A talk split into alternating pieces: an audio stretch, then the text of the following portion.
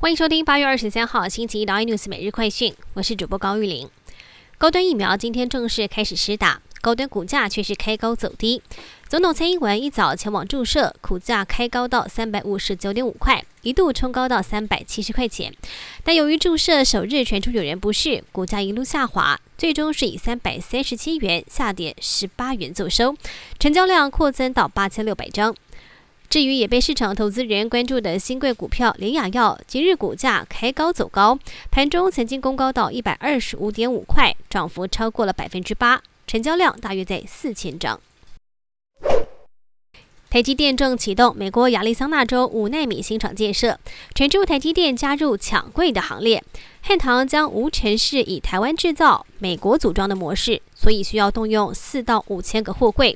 目前经由台积电董事长同意以万海航运为主，如此降低成本的方式将为汉唐多赚一个股本。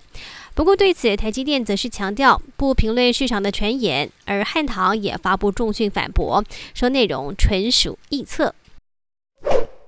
而阿富汗首都喀布尔机场今天发生了美军、德军和不明武装团体交战的事件，至少造成一死三伤。根据俄罗斯卫星通讯社报道，塔利班宣布愿意原谅并特赦阿富汗流亡总统甘尼跟副总统沙雷，声称希望他们能够按自身的意愿返回阿富汗。中国领导人习近平究竟能不能够在明年二十大之后延任，成为近期观察中国政坛议论的焦点。